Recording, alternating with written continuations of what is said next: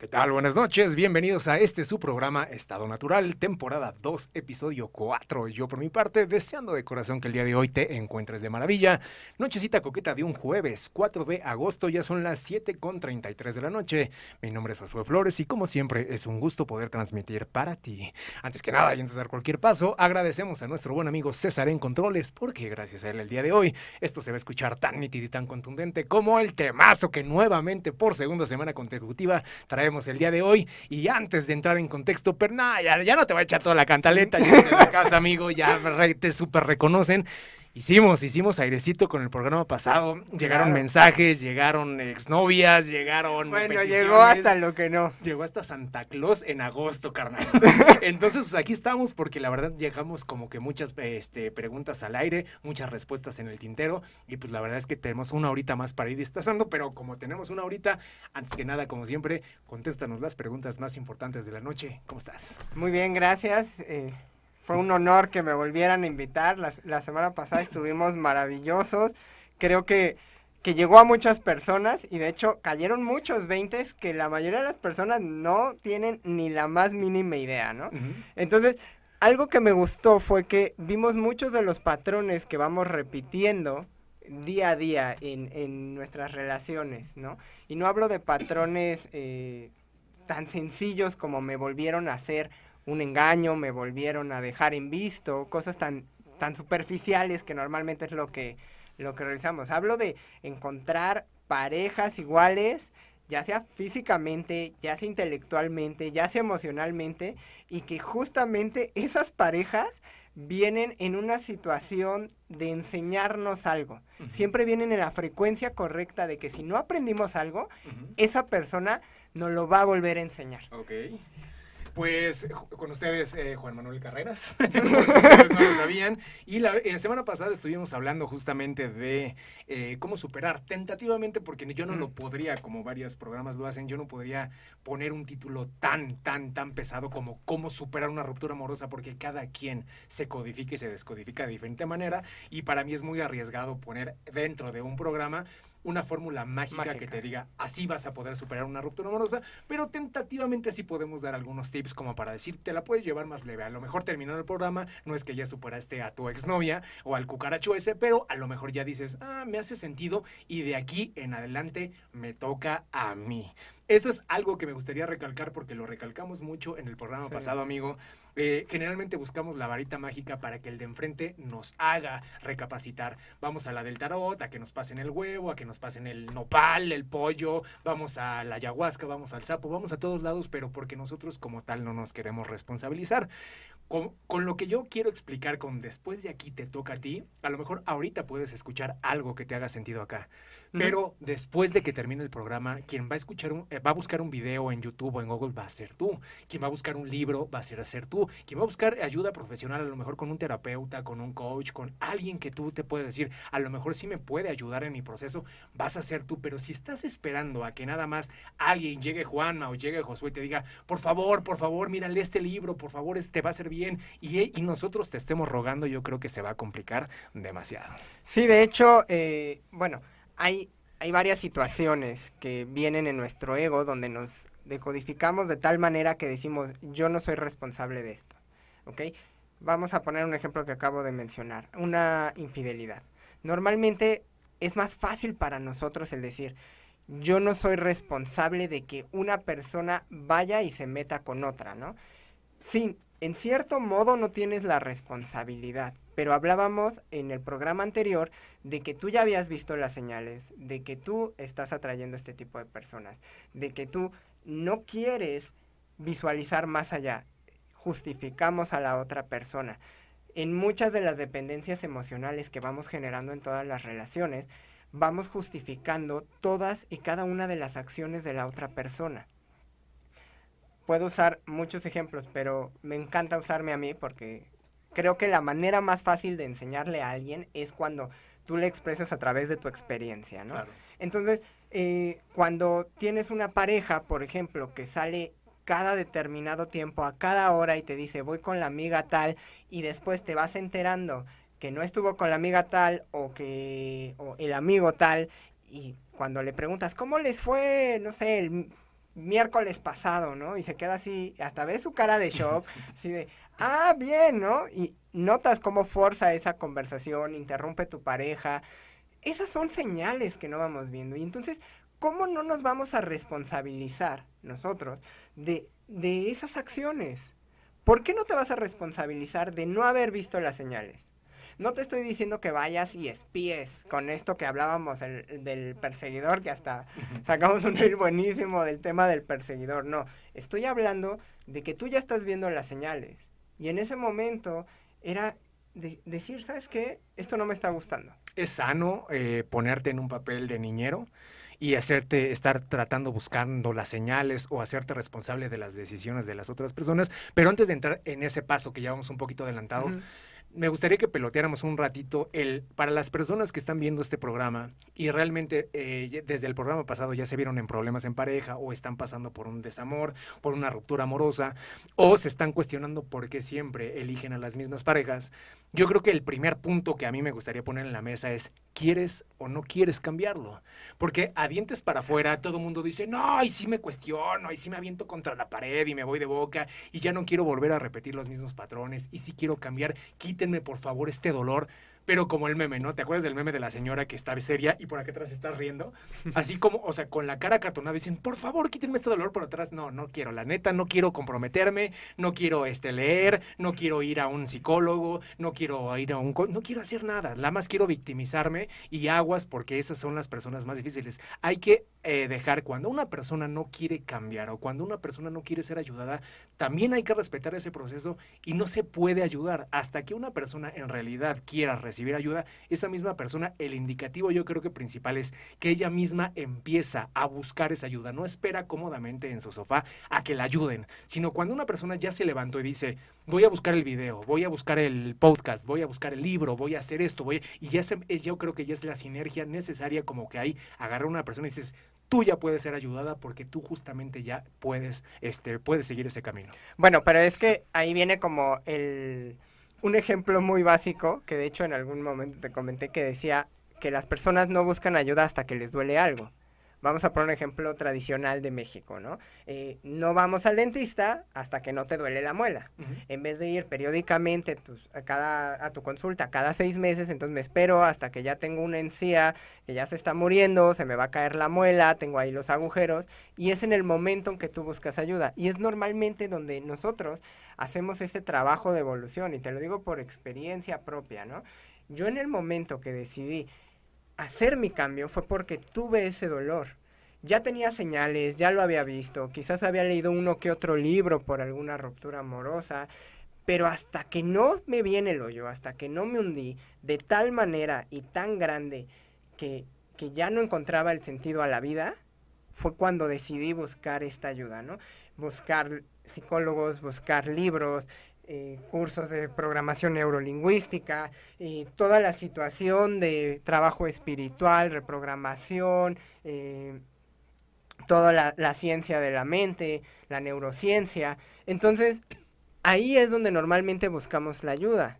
Pero eso es el peor error que estamos cometiendo, porque no estamos tratando de ser mejores personas. Lo único que estamos tratando es de poner una bandita a quizás un cáncer terminal. Estamos tratando de parchar nuestra llantita con un curita, digámoslo así, cuando sabes que se te va a reventar en tres cuadras. Y esto pasa en los matrimonios, pasa en los noviazgos, pasa en las relaciones con nuestros padres, nuestros hermanos, y viene todo este tema de ser el niñero del otro, el tema de que hay personas que te están tratando de ayudar, hay círculos de personas, amigos que te están diciendo, es que date cuenta, eres una buena persona, ¿por qué sigues ahí? ¿Por qué permites el maltrato? ¿Por qué permites que te estén pegando en una relación? ¿No? Para irnos un poquito más grande. Y tú, es que lo amo, es que lo quiero, es que es perfecta, es que lo que mencionabas el programa pasado, ¿no? Es que no voy a encontrar a alguien menos, más tóxico, menos tóxica, ¿no? Y te pones a ver que no nos amamos, no nos queremos, no, no apreciamos todo lo que somos. Todos valen. No estoy diciendo que la persona que es infiel, como la persona que, que ruega, tienen un distinto valor. Pero sí estoy hablando de, del hecho de que tú tienes que ver por ti sin ser egoísta que es algo muy difícil. No llegamos a esa línea intermedia donde decir, a ver, me voy a sanar yo entiendo que la otra persona probablemente nunca va a cambiar, pero me enfoco en mí, trabajo, estudio, veo, voy a mi terapia, voy a mi retiro espiritual, lo que sea que tenga que hacer. ¿Por qué generalmente pensamos que la persona tiene que cambiar? ¿Por qué nunca podemos decodificar una pregunta desde otro ángulo? Decir, ¿sabes qué? Esa persona, porque ahorita me llamó mucho la atención en tu narrativa que dices, esa persona posiblemente nunca va a cambiar. Pero ¿por qué viene en la canasta básica? ¿Por qué lo tenemos que cambiar? ¿Por qué, como tú dices, desde un inicio tratamos de buscar una persona con la cual tengamos más afinidad que no la tengamos que cambiar? O maduramente, si hay algo que no nos gusta, aceptar maduramente que eso es algo que no me gusta, pero yo lo tengo que pasar de, o sea, lo tengo que pasar de largo porque las personas no me pertenecen, así como la actitud, así como el pensamiento, así como la personalidad y así el físico de una persona, a mí no me pertenece. Entonces, esta imagen y semejanza que tú dices, ¿sabes qué? Las personas para que me amen, tienen que ser a imagen y semejanza a cómo yo las quiero. Entonces te voy construyendo, vamos persuadiendo, vamos manipulando y le vamos diciendo a nuestra pareja, o sea, no te vayas a molestar, mi amor, pero no sé, esa falda, eh, no te vayas a molestar, pero ese vestido, ah, no te vayas a molestar, pero esas pestañas que te pones, ah, no te vayas a molestar, pero como lo que dices o como lo dices, eres como muy groserilla, pero ya sabes, es con mucho amor. Simplemente te estoy tratando de reprogramar para que seas lo más parecido a lo que yo quiero. Pero esas personas ya existen. Lo que no existe es el compromiso de poder buscar a una persona que ya exista con esas cualidades artísticas, eh, pensantes, racionales y poder decir, sabes que le voy a invertir una cierta cantidad de tiempo a buscar ese tipo de personas en lugar de la primera, la que va pasando enfrente del Oxxo, órale tú y te voy a, a tratar de configurar a como yo quiera. Bueno, es que queremos configurarlo por la idealización que tenemos porque creemos que cualquier persona está dispuesta a hacer lo mismo que nosotros estaremos dispuestos que hacer, de hacer por ellos. Entonces, cada vez que tú cambias algo por darle gusto a esa persona, tú esperas que esa persona recíprocamente haga lo mismo. Entonces, la reciprocidad viene, viene de esta situación de una programación donde decimos, la otra persona va a hacer exactamente lo que yo hice, ¿no? Si yo bloqueé a 20 chavas, ella va a bloquear a los 20 chavos. Y cuando no viene esta, esta situación de hacer lo mismo, entonces entramos en un shock, entramos en furia, entramos en los reclamos, entramos en el modo niñera, que es, es que ¿por qué no lo hiciste? Y ahí era donde teníamos que decir, a ver, no lo vas a hacer, perfecto, no te pretendo cambiar. Eres libre de hacer lo que tú quieras, pero no es lo que va conmigo. No podemos esperar que desde la primera cita encontremos al, modelo perfecto que queremos. Pero sí podemos ir a través de una relación con esa persona viendo si va a ser lo que quiero y lo que no. Pero es muy distinto estar viendo el, el hecho de yo no quiero nada estable o, o, voy a ver si con esta me acomodo, porque tampoco se vale que estemos jugando con las personas. Hoy en día estamos en, en relaciones donde nos dicen, es que yo nada más quiero amigos con derechos, o no busco un compromiso, o quiero solo relaciones sexuales. Y entonces viene una situación donde también estás denigrando a la otra persona. Pero si lo permite. Si lo permite, exacto. Pero como todos tenemos una programación, entonces estamos esperando que, ay, bueno, quizás en dos meses, cuando ya llevemos pues varias intimidad, más afinidad, ya vamos bien, entonces esa persona realmente va a querer un compromiso conmigo. Y no es así. Vas a llegar a un punto donde te vas a dar cuenta de esa realidad. Te puedes dar cuenta en pocos días, te puedes dar cuenta en meses, te puedes dar cuenta en años. Pasarte 8, 10, 20 años en una relación esperando cierta situación y nunca va a cambiar. Llega un momento en que probablemente cuando pierdan esa conexión contigo y que vea que tus límites son claros, hay de dos sopas. O esa persona realmente, si te valoraba y si realmente quería estar contigo, va a hacer un cambio no a lo que tú esperas. Va a ser un cambio acorde a sus posibilidades, a su entendimiento y a su progresión. Y la segunda es que esa persona simplemente tenga tanto miedo de dar ese paso al cambio que se va a alejar. Antes de entrar a la, narrativa o a la retórica de hablar eh, de la otra persona, vamos, o sea, si podemos unir un poquito más paso, o sea, coincides en el paso de, en lugar de buscar a la pareja adecuada, primero uno tiene que ser la pareja adecuada. Voy al punto en que no se puede dar una, una, una este, fórmula universal, pero a como tú tengas la concepción de una pareja ideal, tú tienes que ser esa pareja ideal. Podemos hablar al ratito de frecuencias, de empate de frecuencias, podemos hablar de reprogramación, podemos hablar de, cuántica como tal, cómo esa, e, e, e, esa, esa energía va a atraer lo que tú en realidad estás vibrando. Pero en un plano psicológico, o sea, ¿cómo puedes entender o cómo puedes crear que va a llegar la persona indicada cuando tú desconoces totalmente eso. O sea, simplemente es un boquete, es un hoyo negro psicológico porque yo pretendo, o sea, dentro de mi reel de poder recibir a una mujer, tiene que ser súper intelectual pero yo del libro vaquero no salgo. Pero ¿cómo entiendo qué es lo intelectual si yo no conozco ese, esa parte, no? Que sea súper, súper cariñoso, pero yo soy súper frío. ¿Cómo puedo exigirle algo a una persona cuando yo desconozco realmente la vivencia del término de ser súper cariñoso? Y así nos podemos ir en muchas facetas, ¿no? Entonces realmente, antes de entrar en la responsabilidad, no responsabilidad que tiene la persona de enfrente, ¿por qué no hablamos un poquito de la responsabilidad que tenemos nosotros mismos para poder construir a nosotros mismos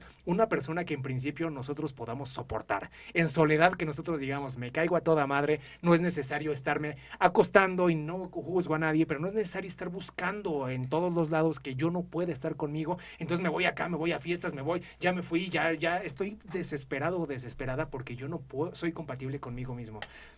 Entonces la creación de un personaje entendiendo que si yo quiero recibir a alguien, alguien eh, adecuado, porque además todos nos vamos al carajo cuando pedimos un pliego petitorio de aquí hasta insurgentes, de que tiene que ser así, tiene que ser asate, físicamente, tiene, pero nosotros no somos ni la tercera parte de lo que, de lo que, de lo que pedimos. Entonces ya para concluir, amigo, o sea, realmente ¿Cómo podemos hacer ver un bofetón con cachetada blanca a estas personas que sí, está bueno pedir, está bueno el plano del, del decreto, está bueno el secreto, está bueno un montón de cosas, pero la parte que hablábamos antes de entrar a cámaras es esta parte inconclusa del secreto es que no solo es pegar paredes y estar como lorito diciendo quiero esto, quiero esto, sino también tiene que haber una conjetura en donde se alineen lo que viene y lo que das, porque la energía del universo es así, es infinita, como el signo del, del universo, del, del infinito. Entonces, ¿Cómo nos podemos ir construyendo? ¿Cómo podemos ir diciendo, sabes que nuestros primeros pensamientos tienen que ser hacia el decreto, pero por mí, no para el de enfrente?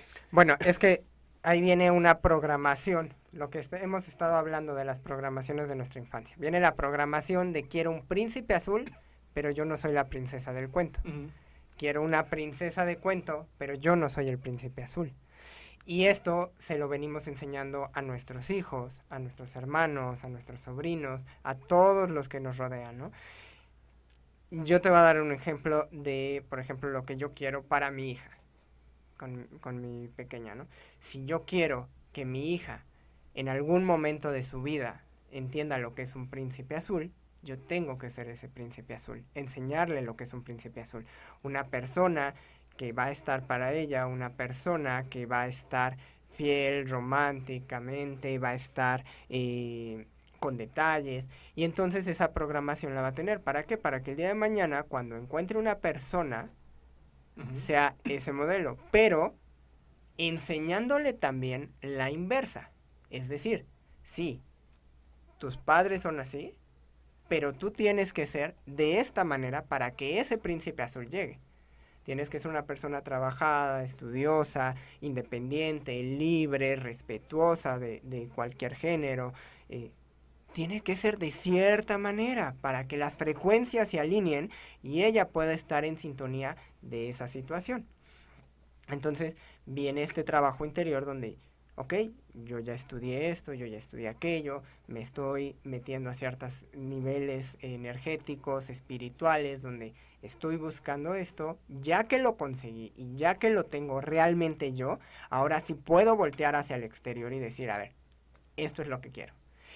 Y realmente ni siquiera es que tú voltees a ver al exterior. La frecuencia te La frecuencia te va a empatar y van a llegar esas personas. te, te, van a seguir llegando quizás personas de frecuencias bajas o, de o de frecuencias mucho más altas. Si te llega una de frecuencia más alta, pues para ti va a ser estupendo y fenomenal porque tienes la posibilidad de aprender de esa persona de quizás alinearte a lo que esa persona es. Pero si te llega una persona de frecuencia baja, ya desde un inicio tú dices, ¿sabes qué? De aquí no soy. Antes de que continúes, amigo, regresando un poquito entre tus pasos, alguna vez tuvimos un programa aquí que se llamó Derromantizando al Amor.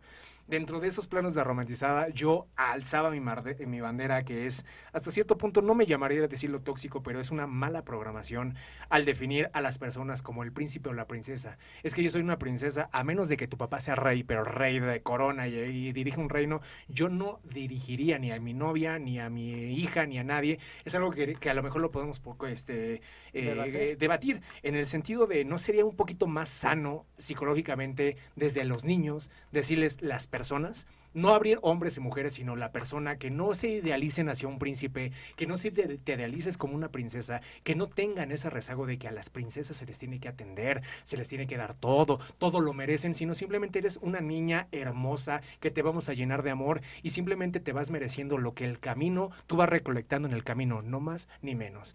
Tú estás todos, todos, todos, todo el camino está lleno de frutos, pero el que se agache o el que lo cultive y el que le esté echando agüite y el que tenga la paciencia son los que va a tener mayores de beneficios. Pero sí en ese programa muy puntualmente sí se tocó el tema de, por ejemplo, el decirle bebé a las parejas, el decirle papá o mamá a las parejas, el decirle princesas a las parejas. ¿Qué piensas de este objetivo? Bueno, es que cuando tú empiezas a tipificar ciertos, ciertas cuestiones, es, es programar a que va a ser de esta manera. Y era lo que hablábamos también en el programa pasado. Vemos películas, vemos ciertas cuestiones desde la infancia donde te enseñan que así es, ¿no? La, la chacha, y sin ofender a nadie, ¿no? Pero la chacha que de repente llega un príncipe azul y la saca de, de su infierno, ¿no? Con las, con, quizás con las hermanastras o la madrastra, ¿no? O venimos hablando de el príncipe que mágicamente te llega en un bosque y te saca de, de tu aislamiento, ¿no? O te da el beso del verdadero amor que te va a despertar. Nadie te va a despertar. Tú tienes que despertar. Y si no despiertas, vas a seguir repitiendo una y otra vez lo mismo. ¿Repetimos porque no sanamos? Repetimos porque no sanamos o porque no aprendemos. Porque tú puedes sanar una relación pasada, digámoslo así. Tú puedes sanar lo que te hicieron, puedes perdonar. el perdonar no es olvidar. El perdonar simplemente sé que pasó, pero me amo tanto que te perdono porque me está doliendo y necesito ver por mí. Desde tu perspectiva, ¿la sanación no lleva aprendizaje? Sí y no. Ok. Porque tú puedes haber perdonado, estar bien contigo mismo, pero vas, pero vas y repites la misma situación. Eso quiere decir que realmente no lo aprendiste. Eso nada más quiere decir que soltaste probablemente la situación del pasado pero que como no lo trabajaste y no lo progresaste, te llega otra persona igual, donde ahí viene, que te, ahí normalmente es donde te tardas 10 años. ¿Cómo saberlo? ¿Cómo saber si realmente lo, lo superé, lo trascendí? Porque muchos podcasts manejan esta narrativa de que una vez que, tú sanas, lo trasciendes, ¿no? Entonces, si yo le hago caso al 100% a esa narrativa, ¿cómo, cómo saber? O sea, ¿cómo decir, sabes que estoy siendo indiferente y simplemente ya no me importa que me hayan puesto el cuerno, pero tengo un montón que sanar? O realmente sí, dentro de mi subconsciente, en realidad sí lo superé, sí lo trascendí, sí lo limpié, sí lo aprendí y de repente ya, ya eh, me garantiza que muy probablemente ya no vuelva a, presentarme con la misma situación. Pero hay una línea muy delgada, pero ¿cómo saber? O sea, si realmente lo estoy evadiendo, puse un candado psicológico y simplemente encontré la manera de evadirlo de una manera muy hábil para que ya no me lastime el pensar en en mi exnovia, en mi exnovio, para yo no pensar en ese tipo de cosas, lo bloqueé y simplemente yo ando por la vida diciendo, no, es que yo no, en realidad, te lo juro, Juanma, yo no tengo un problema con mi exnovia, pero la verdad es que sí estoy bien dañado, ¿no? Claro. Bueno, es que ahí viene la hipocresía. Pero, no, pero a lo mejor es inconsciente, a lo mejor uno no quiere ser hipócrita, pero a lo mejor uno no lo sabe. Sí, no lo dicen que el 95, yo no sé cómo lo miden y si algún psicólogo me pudiera explicar, pero la gran mayoría de libros en la neurociencia dicen el 95% de los pensamientos son inconscientes y el 5% son conscientes. Entonces, durante esta narrativa del 95% que tú no sabes que estás pensando, sino lo estás pensando, a lo mejor no estás creando, no, no lo estás haciendo a propósito, sino simplemente no quieres sufrir y bloqueas. Es que ahí viene esta cuestión de no querer trabajar tus heridas. O sea, realmente de cierto modo sí estamos siendo conscientes de que estamos bloqueando ciertas, ciertos sentimientos, ciertas eh, cuestiones en nuestro cerebro. ¿Por qué? Porque empezamos con esto de, ay, bueno, pues otra chava más. Ya no importa, hay muchos peces en el mar, ¿no? Y entonces, sí, dejas a un lado tu relación, te vas a buscar una chava, te vas a buscar la fiesta. Nos evadimos de muchas maneras, ¿no? Te clavas en el trabajo, eh, te metes a jugar videojuegos, eh, digo, cada quien tiene su propio proceso y no los juzgo, o sea, todos los pasamos. O sea, aquí no hay de que, ay, yo soy el ser perfecto y yo no atravieso esas etapas de, de, de, aislarme del mundo. Generalmente dicen que los que más repiten eso son los que más sufrimiento traen por dentro, ¿no? Los que más le intentan demostrar al mundo que a mí no me afecta nada, es, los que es están el que más sufrimiento tiene. Claro, y, y yo por eso me uso mucho ejemplo. Precisamente porque yo no tengo nada que ocultar en este sentido de decir, a ver, a mí me lastimaron, también lastimé, porque todos es, esto es sentidos opuestos, ¿no? O sea, tanto te hacen como haces, ¿no? Pero viene esta situación de decir, a ver, sí, me pasó esto, pero lo voy a evadir y mejor busco otra chava o otro chavo. O viene la situación de decir, a ver, no, voy a trabajarlo, voy a investigar realmente qué pasó. Si ya me estoy dando cuenta que tengo un patrón de, de, mujer de cierta manera, que quizás me estoy adelantando un poquito a todo lo de la plática, pero si vengo con ciertos patrones, entonces significa que yo no lo he sanado. Lo que hice simplemente fue olvidar a una persona, olvidar, uh -huh. porque nunca olvidamos, y pasarme a la siguiente. Okay. Y ahí es cuando tú tienes que hacer tu re retroinspección y decir, a ver, voy a ser honesto conmigo mismo. Quizás mi inconsciente ya bloqueó el recuerdo, ya perdoné de cierta manera, ya, ya dije, bueno, ya, dejo ir. Pero en el presente estás teniendo una persona que se está comportando de la misma manera. Y en vez de decir, esto es otra vez un foco rojo, esto está sucediendo de tal manera, ¿qué está sucediendo? ¿Por qué sigo atrayendo este tipo de personas? Lo que hacemos es, bueno, ya revisé un librito hace dos años que tuve esta relación y entonces ese libro me dijo que si yo actuaba de esta manera, esta persona iba a modificar este chip. Uh -huh. Y volvemos a lo que decíamos, estoy obligando a que la, a la otra persona cambie. En vez de decir, no, es que no voy a ir a cambiar a alguien. Ya lo estoy viendo, lo estoy viviendo. Mejor voy a sanarme a mí, me voy a retirar. Y es válido. Y tenemos que dejar esto de, se los digo de corazón y porque también lo he hecho, ¿no? Ya soltar. Sí tienes que soltar a las personas que no quieren estar en tu vida. Tienes que soltar a las personas que ya te dijeron de 20 maneras distintas que no te aman. Y nosotros seguimos ahí. Uh -huh. Ya no lo dijeron, ya te, ya te lo dijeron tanto con el silencio, con la indiferencia, con agresión, con su infidelidad, con, eh, no sé, con las golpizas que te metió. Ya te lo dijo de N cantidad de, de maneras. Y seguimos ahí. Y entonces, en vez de retirarnos, empezamos en esta cuestión, y esto normalmente lo hacemos los dependientes emocionales, y digo, lo hacemos porque yo he sido dependiente emocional en varias ocasiones, y entonces lo que hacemos es justificar las acciones del otro y no nos hacemos cargo de nuestras acciones. Sigue, eh, eh, regresando un poquito entre tus pasos, hay varias veces y hay varios videos que me he topado con este, este rollo de muchas veces he lastimado y muchas veces me han lastimado. Y ahorita tú este, dijiste, tanto me, has, me han hecho como yo también he hecho. ¿Realmente ya en, en un plano de conciencia elevado alguien tiene la capacidad de hacernos? ¿O realmente simplemente nosotros le damos un peso y le damos una interpretación?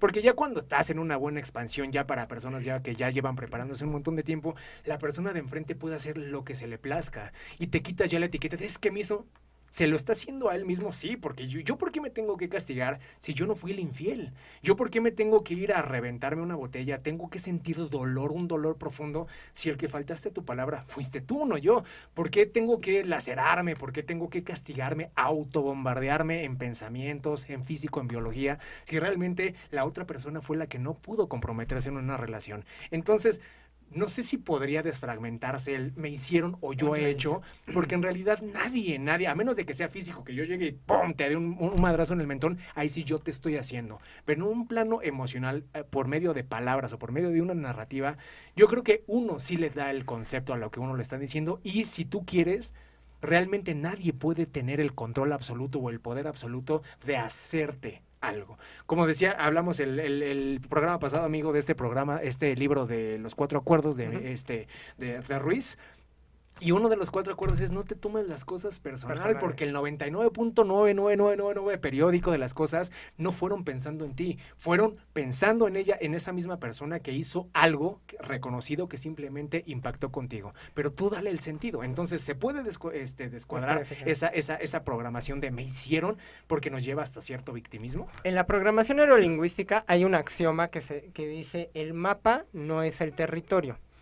Quiere decir que todo lo que nos rodea, todas las circunstancias, todo lo que pasa en el día a día, no es necesariamente lo que realmente estamos viviendo. Es una interpretación de lo que estamos viviendo, que está dando nuestro cerebro.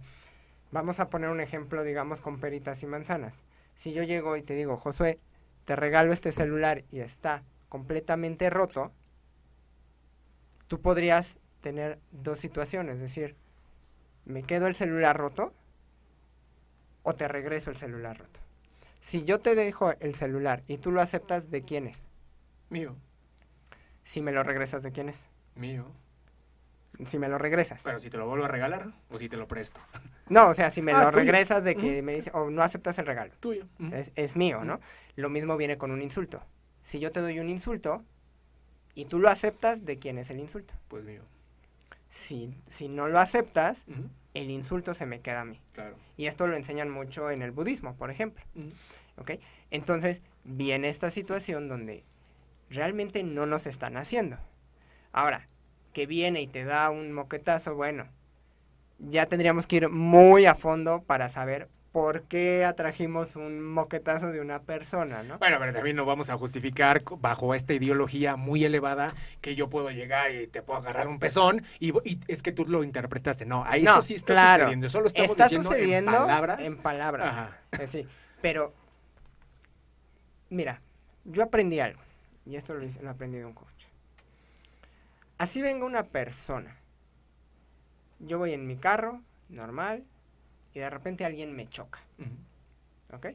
Y cuando me choca, yo ya no soy de los que me bajo y le miento a, pelear, a pelear y a decirle, ¿por qué me chocaste?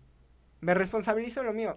Él chocó quizás porque estaba distraído, él chocó porque, por lo que sea. A mí no me importa por qué chocó él o por qué hizo la acción Aquí más bien es, ¿qué, qué pasó? ¿Qué me está tratando de enseñar esto? Para que eh, para que yo esté mejor, ¿ok? Es decir, ya saludar a las personas, bueno, ¿cómo estás? ¿Estás bien? Todo pasó, ok. Viene un caso muy delicado, lo que tú decías, viene y te agarra un pezón. Bueno, nadie justifica la parte ajena a ti. Nadie justifica a un violador, nadie justifica a un ratero, nadie justifica a un asesino. Pero al final de cuentas ellos tienen ciertos patrones o vivencias que los hacen como son. Si tú te clavas en el rollo de es que esa persona me hizo, lo único que estás haciendo es hacerte daño. No estoy diciendo que le quites la responsabilidad, estoy diciendo que sueltes. Que no te quedes clavado, varado en, ese sentimiento, en, el odio, en el odio, en el rencor, en, en todo lo que, en la tristeza, en la desesperación, en la ansiedad. Suelta, esa persona en algún momento va a pagar. Ya fuiste a la, a la policía, ya hiciste tu demanda, ya, ¿ok?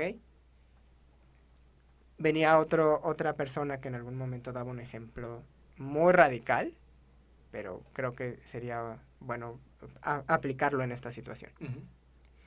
Hablemos de Hitler, ¿ok? Si nos vamos muy, muy allá en el tiempo. Las personas, tanto Hitler como los que seguían a Hitler, pensaban, porque eso era lo que ellos pensaban que estaban haciendo un bien, dañando a otros. Viene otro axioma de eh, la programación neurolingüística que dice, atrás de cada acción siempre viene una intención positiva. Y uno diría, ¿qué acción positiva tiene el matar o hacer un genocidio? Bueno, dentro de sus pensamientos, dentro de su razonamiento, hay una intención positiva. Un violador, de cierta manera, tiene una intención positiva. ¿Cuál es? Su autosatisfacción. Él no le importa si está dañando a otros. Él lo que está buscando es su satisfacción, su placer. cuando entendemos que cada persona está viendo por sí misma, no por los demás, podemos dejarnos de tomar todo personal. Podemos dejar de pensar que esa persona iba, el ratero se paró en la mañana y dijo, hoy voy a robar a Perlita. No quería robar a Perlita, fue la que encontró. ¿Cuál era su intención positiva de ese, de ese ratero? Bueno, era conseguir dinero, para lo que fuera, pero era conseguir dinero. Le ofrecemos otro discurso para esas personas porque generalmente cuando uno termina una relación, pues empieza esta cancioncita del todo lo que me hizo, ¿no? Y, todo lo que le di. Y realmente, exactamente, y todo, y realmente nunca podemos reconocer, pues yo qué hice, ¿no? O sea, porque las cosas no se hicieron solas, o dudo mucho que todo, todo se haya presentado de una manera unilateral. Entonces, ahí le, con la familia, con los amigos, con todos, les estamos contando nuestra visión desde todo lo que me hicieron desde el plano de víctima, y te va a costar mucho trabajo trascender. Entre más tiempo te, te, te ancles en el personaje de víctima, pues simplemente te vas a codificar en ese sentido sentido de yo soy una víctima, una niña chiquita y en una frecuencia cuántica, pues vas a ser una niña chiquita que te hicieron y que ahí vas a trascender y todas las personas que posiblemente se te lleguen a acercar en esa misma frecuencia van a ser niños chiquitos, personas chiquitas, este, que simplemente están sufriendo porque no pueden tomar pues, este, decisiones un poquito maduras. Eh, hace como, no sé, unos meses pasó por, por mis manos un libro que se llama La Nueva Tierra de Eckhart Tolle que habla de una cosa que se llama la adicción celular. Esta adicción celular supuestamente que nosotros cuando sentimos una emoción cualquiera que sea, enojo, vergüenza, ira, la que sea, manda señales al cerebro, estos a su vez mandan las señales a los neuropetidos y estos sueltan drogas. Nuestras células agarran estas drogas y viven felices. Y es bien irónico porque el libro te expresa que nosotros podemos estar muriéndonos de dolor, pero las drogas están ah, con su droga sintiéndose increíble, ¿no?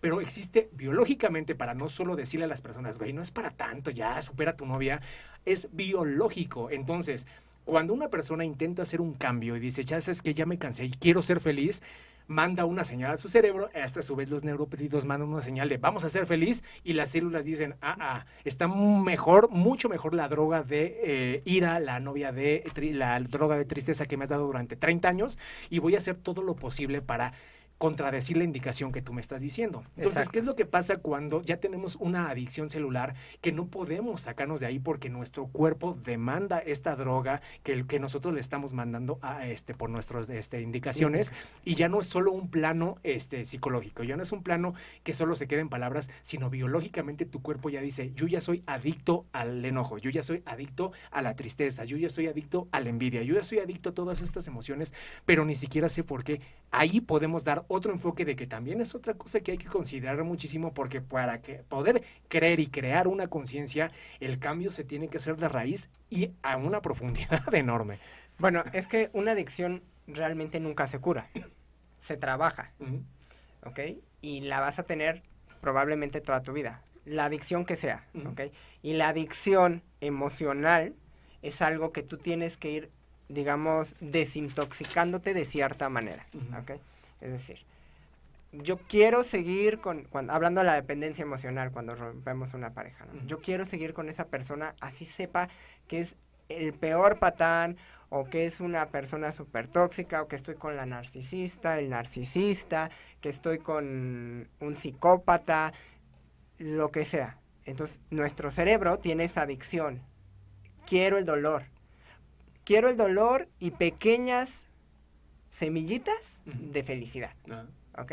Entonces, ¿cómo nos vamos a desintoxicar de todo este malestar? No es fácil y no te juzgues si recaes, es normal. Así como un drogadicto va a recaer en algún momento y no porque quiera hacer que, que los drogadictos se sientan mal, pasa. Pero empezamos con el solo por hoy. Esta frase que realmente impacta porque sí tiene mucha razón. Solo por hoy voy a tratar de ser feliz. Dejemos de enfocarnos en, en seis meses, dejemos de enfocarnos en un año, la siguiente semana es hoy. ¿Qué me está pasando? ¿Estoy triste? Ok. Sé que estoy triste, proceso la emoción, dejo que fluya, porque también el bloquearla, lo único que está haciendo es contraerla y que sea más difícil que te desintoxiques, ¿no? Entonces, ok, dejo que fluya. Ya que terminó esta digamos, etapa de que llevas toda la noche llorando, al día siguiente te levantas y dices, bueno, solo por hoy. Sí voy a estar triste, pero me voy a forzar de cierta manera a estar contento. ¿Cómo lo puedo hacer? Generando endorfinas. Puedo irme a correr, puedo ir a hacer ejercicio, puedo comer chocolatito, puedo, digo, hay N cantidad de maneras, ¿no? Generas esas endorfinas y te vas metiendo pequeñas dosis, poco a poco, hasta que llega un momento en que tu cuerpo ya va teniendo, ya empezó a sustituir. El día de hoy tuviste 99% de tristeza y un por ciento de felicidad. ¿No hay cierto riesgo de que busquemos la endorfina por un, eh, por un factor externo? O sea, ¿no sería lo ideal ir, o sea, a lo mejor una recomendación de mm, tuviste 99 mil pensamientos, pero tres que sean, que tú te imagines poderoso, guapo, guapa, que te imagines exitoso? O sea, calmar un poquito la mente, que no sea solo con el chocolatito, que no, algunos dicen, bueno, un tequilita, algunos dicen, bueno, un cigarrito, un cafecito, una fiestita, y de la fiestita terminamos en Chihuahua con un tatuaje en la nalga y quién sabe qué madres, ¿no? Pero lo ideal sería como que sea mental, ¿no? Ir, ir, ir diciéndole a tu mente, relaja la raja, y a lo mejor sí, o sea, a lo mejor a la primera es como un coach decía, eh, si te compras un cachorrito y a la primera le dices, no te orines ni hagas popó aquí, y a la primera quieres que te obedezca, va a ser imposible. Lo vas a hacer 80 veces, pero en algún momento el cachorrito debe decir, tú ganas, güey. Sí, ya vas a empezar a hacer popó hasta que me saques a pasear. Lo mismo es con la mente, ¿no? Al principio va a estar toda locada porque tiene todas esas drogas adentro de su ser, pero va a llegar un momento en que cuando caches la emoción, otra vez ahí voy de pinche tóxico conmigo, la regresas y ya te, tú te puedes imaginar como León, ¿no? Como Call of Duty acá saliendo del metro Valderas, tú puedes imaginarte lo que quieras. Es que son varios factores. Ahorita te decía el chocolatito, el ejercicio, pero claro, el reforzamiento positivo de las ideas, el verte al espejo todos los días y eres guapo, eres atractiva, tú puedes, eres fuerte, empezar. Y, y lo que, a lo que iba era, sí, 99% tristeza, 1% eh, felicidad, y mañana le aumentas. Ahí vamos, Va, bien pianito. Ok. Algunos lo hacen muy de jalón y lo logran conseguir rápidamente, pero hay otros que se van a tardar más. Y si ya habías llegado al 99% de felicidad y uno de tristeza y de repente caes otra vez al abismo de que se te invierte, vuelves a comenzar. Aquí el punto es que nadie debe de rendirse. Porque cuando te rindes, ahí ya tienes el 100% de fracaso. Mientras tú sigas constante, va a llegar un momento en que el mismo cuerpo se va a adecuar. Y cuando llegue un sentimiento de tristeza, externo, interno, de la manera que venga. Como ya vas a estar tan acostumbrado a estar feliz todo el tiempo, ya simplemente vas a decir, bueno, estuvo bien, cinco minutos de tristeza y a lo que sigue. Esto le pasa a muchas personas que no sufren, por ejemplo, una ruptura amorosa quizás de una manera habitual. Hay personas que te superan en cinco minutos. Y suena chistoso y suena como muy exagerado, pero sí hay personas que lo hacen. Claro. En ese momento se sientan, viven su duelo, y quizás no cinco minutos, pero ese día, se permiten ese día. Hoy voy a llorar todo lo que tenía que llorar, hoy voy a estar aquí, quizás me voy a hundir, me voy a meter a la cama, voy a ver mi Netflix, voy a ver todas las películas, pero mañana voy a estar bien. Sanándose, progresando, y procesando, no evadiendo. No se trata de que mañana me paro y evado con mi trabajo, no se trata de que mañana me paro y evado con N cantidad de situaciones, con el, la fiestita, con el con me voy con 30 chavas, me voy al table, este, no. Esta dinámica que se da que parece una guerra eh, bastante, bastante común y bastante, bastante inmadura que cuando una pareja corta es como una guerra de ver quién se, la, pasta, se la está pasando más bien, ¿no? Entonces ahí ves el Instagram, traca, parece metralleta y uno en el antro y el otro en los cabos y, yo en la fiesta y yo con una caguama y, parece una guerra. O sea, realmente cuánto estás retrasando un proceso en el poder decir, porque ahorita tú mencionaste algo totalmente que coincido al 100% es eh, realmente este, uno tiene que ser consciente de lo que está pasando y a lo mejor uno superan rápido. Pero el superar muchas veces se confunde que al día de mañana yo ya no me acuerdo de nada, soy un hombre nuevo. Y yo creo que superar significa que la emoción va a seguir ahí. El recuerdo va a seguir ahí, su cara va a seguir ahí, sus ojos van a seguir ahí, pero no me hacen un ser infuncional, no me tiran en la cama, no cuando venga su recuerdo me voy a tirar a llorar, no luego luego voy a ir a buscar un cigarro, no luego luego voy a ir a buscar, no autodestruirme. Yo creo que superar empieza, que cuando ya tienes ese, ese peso de las emociones que ahorita estás cargando porque acabas de terminar con una persona, puedes seguir siendo funcional en tu vida. No hay necesidad de buscarla, no hay necesidad de que es que me ganó y estoy aquí abajo de tu casa y ábreme y ábreme y estar haciendo locuras. Yo creo que para que se vaya aclarando un poquito la trascendencia empieza con el concepto de entender y aceptar la emoción. Por ahí dicen que el amor y cualquier cosa a la que tú quieras trascender, el único clavo central es la disciplina. Pero amigo, ¿cómo puedo creer y tener cosas fregonas si ni siquiera puedo llegar a tiempo a una primera cita? No soy nada disciplinado. Tú le ves futuro, tú le ves augurio al amor, a superar, a trascender, a crear conciencia, a crear, no sé, nuevas redes neuronales sin disciplina. No, no, no, no hay manera. Eh, esto es un trabajo de todos los días. Jamás vamos a estar completamente listos. Todos los días tienes Ay, así que chiste, como dice Kiko. Todos los días tienen que evolucionar. Porque es decir que yo ya estoy completamente listo para algo es absurdo, es ilógico. Porque si ya estuviéramos evolucionados, yéndonos a un plano muy espiritual, no estaríamos aquí. Ya estaríamos en lo que le llaman la quinta dimensión. Sí, sí.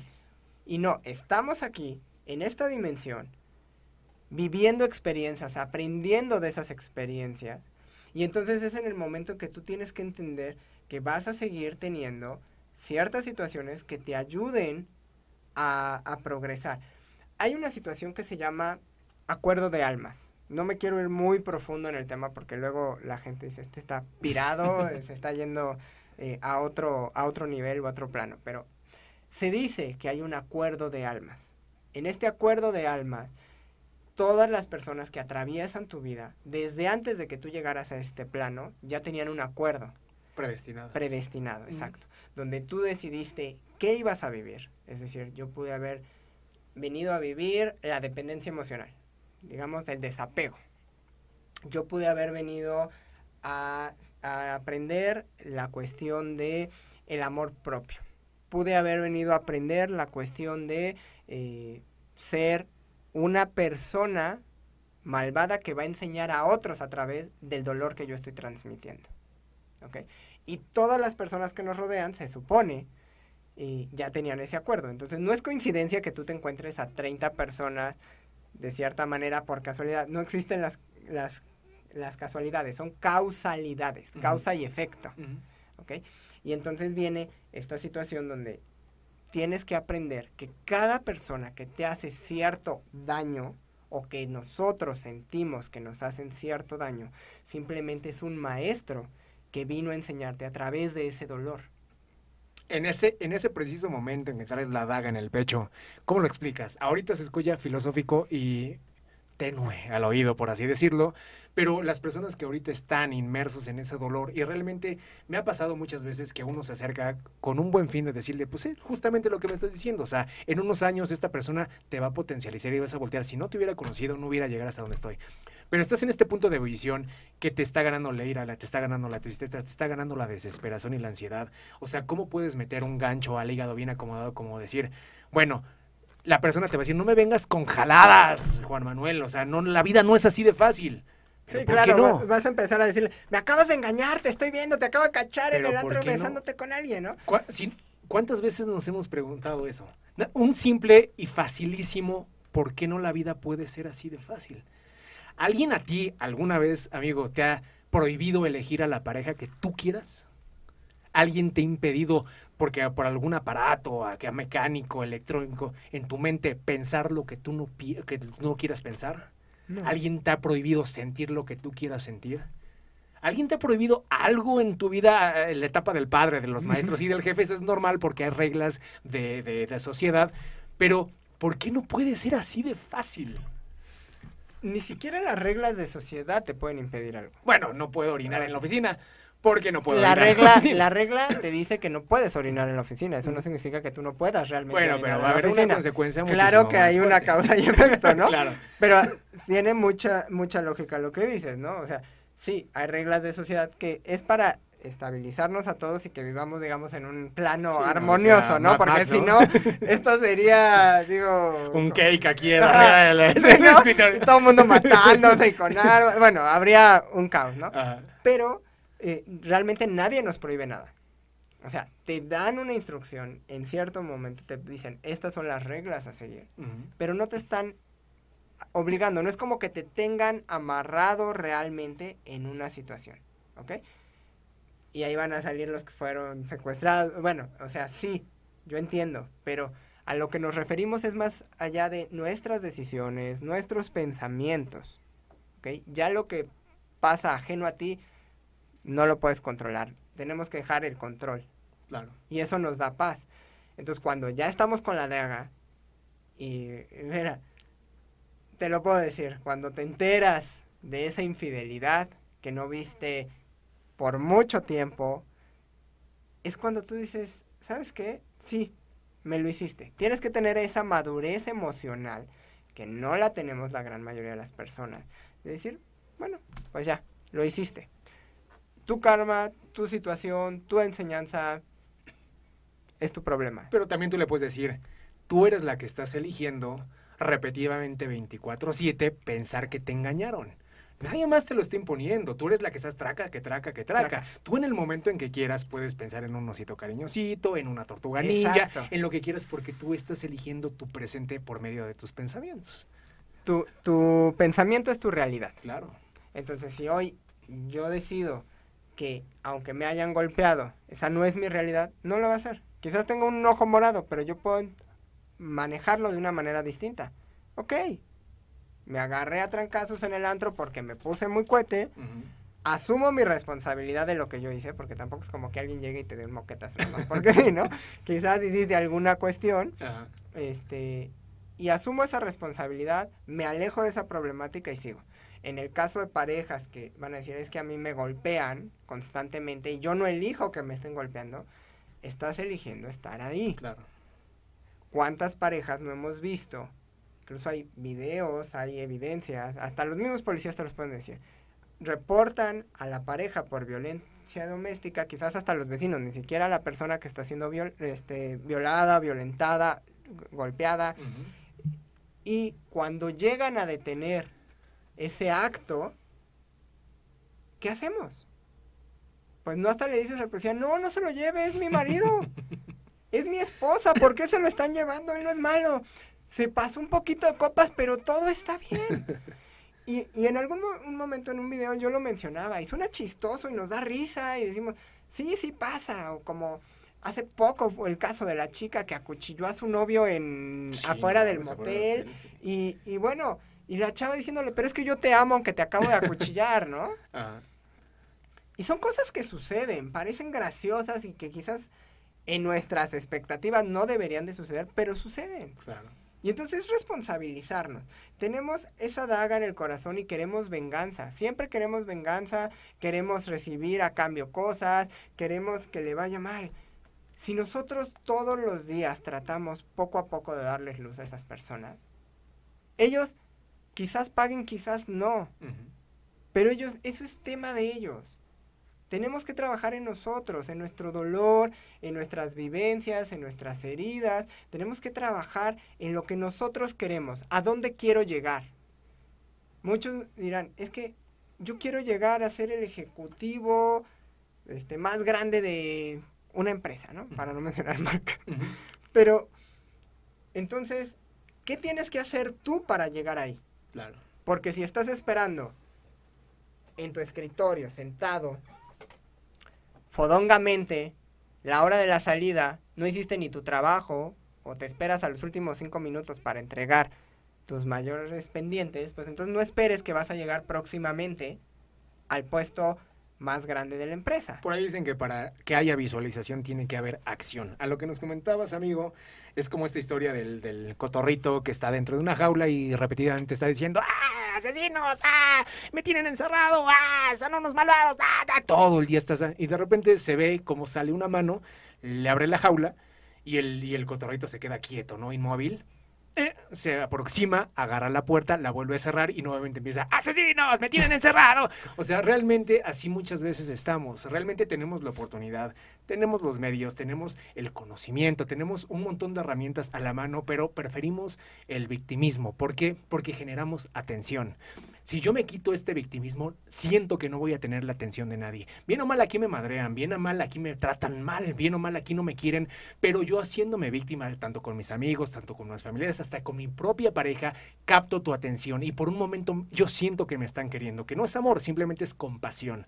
Pero yo siento este halo de que por lo menos tengo esas personas. Muchas personas piensan, si yo me quito este victimismo, no voy a tener nada. Ya configuré mi mente a que este es parte de mi ser y así, aunque viva de migajas, yo prefiero vivir de migajas que vivir a nada, ¿no? Entonces realmente es como muy confrontativo este plano de ir creciendo, de ir demostrándose, claro que sí yo puedo, aquí en un programa de radio con aire acondicionado, con todas las comodidades, yo creo que es muy fácil decir, es muy fácil superar, es muy fácil acercarte a un libro, es muy fácil, pero muchas veces hay circunstancias en que no tenemos los medios. Pero también hay que poner arriba de la mesa, es porque no quieres. O sea, realmente no, el compromiso como tal per se no lo quieres activar de ti como tal, para crecer, para llegar a un lugar próximo, ¿no? Entonces, siempre estamos deseando que la persona de enfrente y la persona de enfrente y la persona de enfrente, porque sí o sí es lo más cómodo. La persona de enfrente que se arregle para hacerme con feliz. La persona de enfrente que se arregle para activar mi economía, la persona de enfrente que se arregle para que, no sé, para que tenga yo todas las comodidades. Claro, todo mundo quisiéramos esos, pero para que llegue a una relación sana, fructífera y madura, realmente es imposible. Para mí es agua y aceite. Para poner en la misma ecuación una relación sana y codependencia, no puede ser. Para mí no existe. No, no existe. Y también hay algo que tenemos que ver es que realmente una... Eh, cualquier situación no es fácil. Dejemos de que hay algo fácil o difícil. Realmente esos son términos que nosotros hemos adecuado según nuestra percepción.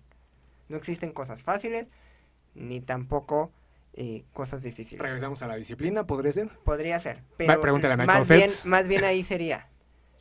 Hay, hay cosas que valen la pena y cosas que quizás no valgan la pena. Claro ese sería un concepto propio, o sea, no, no, es de que algún autor, pero esa es mi ideología.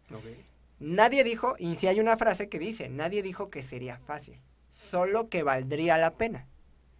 Entonces, mientras tú estés trabajando en ti, vas a sufrir dolor, vas a sufrir tristeza, vas a sufrir decepción, angustia, desesperación, soledad, sobre todo soledad, porque eso es lo que más nos da miedo, la soledad. No sabemos estar solos.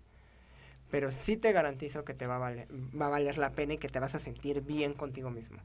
Y tú decías hace rato, vamos a voltear al pasado. Cuando realmente tienes que voltear al pasado, simplemente para reírte del momento en que tú decías, me voy a morir, no voy a salir de esta. Sin ti no soy nada. Y que digas, qué padre, aquí estoy.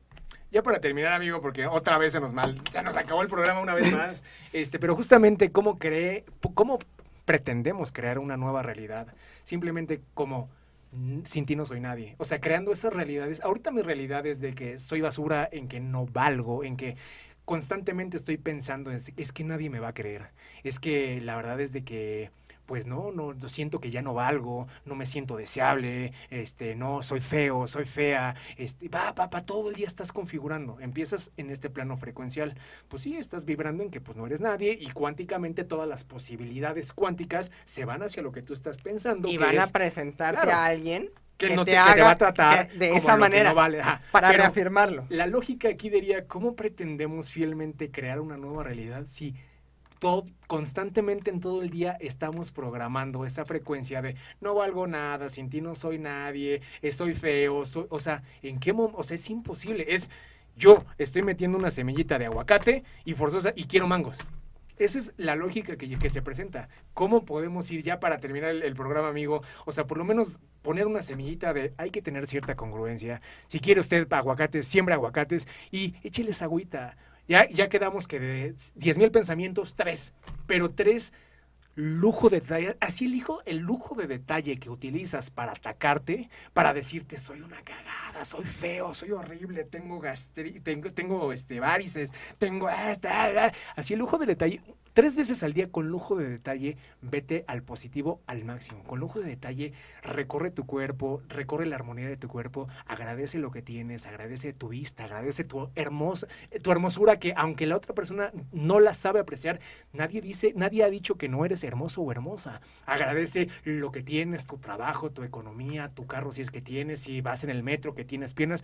Empieza con lujo de detalle a empezar esa calidad de pensamientos y yo creo que muy posiblemente la cuántica te va a llevar a conocer otro tipo de personas y a, tener, a tener otro tipo de vivencias. Personas que realmente te quieran, personas que realmente te valoren, pero para poder, dicen que para poder amar, primero te tienes que amar a ti. Claro. Para que alguien te valore, primero te tienes que valorar a ti. Para que alguien te respete, primero te tienes que respetar a ti. Entonces, cuando tú encuentras con esas tres, cuatro, cinco frases y que van a ir en aumento, admirándote, apreciándote y aceptando lo que tú crees que es un defecto, que quizás para 20 millones de personas no es un defecto, pero que tú crees que es un defecto. Cuando empiezas a aceptarlos, amándote tal cual eres, amando todo lo que tienes, el día a día, hoy tuve una cama, hoy pude comer, hoy pude ver el sol, hoy tengo trabajo, hoy tuve dinero. Esos pequeños detalles van a hacer que tu positivismo vaya elevándose. Nadie dice que lo hagas que ya todo el día positivo y únete a los optimistas. No. Estamos hablando de que realmente valores, pero de de veras. Con una cosa diaria que te admires nueva. Claro. Hoy fui un fregón en mi trabajo. Hoy lo hice bien. Hoy me voy a esforzar y lo voy a hacer bien. Y al final del día te das el reconocimiento. No se dejen engañar ni se dejen tirar por este tipo de personas que llegan y te dicen, ¿sabes qué, Juan Manuel? Eres un ególatra. ¿Sabes qué, Juan Manuel? Eres un mamón porque dices que eres un fregón en tu trabajo. Tú síguelo pensando porque va a haber un montón de personas que te vas a encontrar en el camino que no entienden la secuencia de la reprogramación. Por envidia, por envidia o por cualquier cosa. Por ahí dicen que a las personas, que yo se los recomiendo fielmente, a las personas que jueguen a perderte, déjalas ganar no te metas en problemas. Amigos, ciérranos el programa, ya se nos acabó una vez más, yo creo que va a haber tercera, cuarta parte, no sé hasta dónde nos vamos a ir, carajo. Creo, que, creo que toda la temporada nos vamos a ver aquí, José. Va a ser este Estado Natural Juan Manuel Carreras. Vamos, a hacer un, vamos a hacer un, un speech aparte, digamos, una serie de programas precisamente de todo esto, porque es tan... Spin-off. sí. Pero bueno, tú nos cierras el programa, amigo, este, ojalá que te, te tengamos por acá en próximas ocasiones, este, se vienen cosas buenas, se viene nueva temporada, entonces pero mientras eso pase, eh, muchas gracias nuevamente por compartir ideas, personalidad, este, puntos de vista, este, y pues nosotros encantados de haberte tenido aquí, pero pues una frase matadora de esas ligadoras, de esas personas que ahorita están viviendo un momento crítico, un momento difícil. Yo siempre les digo que siempre me han criticado, la verdad no es para tanto coincidiendo que hemos hablado desde planos biológicos, desde planos neurológicos, que no es, son cosas muy, muy, muy, muy profundas, pero con cuestión también hemos hablado que de disciplina, y si uno quiere en realidad se compromete a salir adelante, ahí es donde yo me refiero y puntualizo que en realidad no es tan difícil. El amor propio es lo que te va a salir adelante y en algún momento ese amor propio no hay nada más rico que cuando uno se quiere tanto, pero tanto de verdad y llega otra persona que te quiera de igual magnitud, simplemente te va a complementar y no va a ser su responsabilidad quererte ni amarte ni sacar tu amor adelante. Pero bueno, tú tienes las últimas palabras. Cada vez que tú sientas enojo, indiferencia, falta de amor, falta de aprecio, falta de valor, recuerda que en esta vida nadie te lo va a dar. La única persona capaz de darte toda esa belleza del mundo, todo ese amor, todo ese reconocimiento, todas esas sensaciones hermosas de la vida, eres tú. Porque al final de la vida solo te tienes a ti. No va a estar tu mamá, en algún momento se irá, tu papá también se irá, tus hijos harán su vida, tu pareja puede elegir a alguien más o puede fallecer. Solo te tienes a ti, desde el día uno hasta el día final. mientras te lo des tú, lo vas a lograr pues nosotros terminamos. Muchas gracias a todos los que nos mandaron un mensajito, fueron varios y pues ya les iremos contestando. Muchas gracias por su tiempo, muchas gracias por su atención. Nosotros nos vemos el próximo jueves y recuerden, pase lo que pase, regresen siempre el envase. Hasta la próxima, gracias por su atención. Bye, bye. Bye.